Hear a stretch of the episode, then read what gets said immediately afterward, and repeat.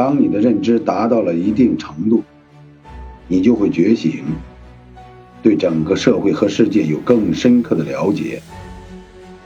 这个时候的你就会发现，读书以及学习很有意思，创造和赚钱也很有意思，享受生活当中的每一瞬间很有意思。相反，你会觉得追剧没意思，喝酒泡吧没意思，沉迷游戏也没什么意思。每个人的一生。就是一条心灵的觉醒之路。人有两次生命，一次是出生，一次是觉醒。我希望我们可以在风华正茂时重获新生，而不是在垂暮之年幡然醒悟。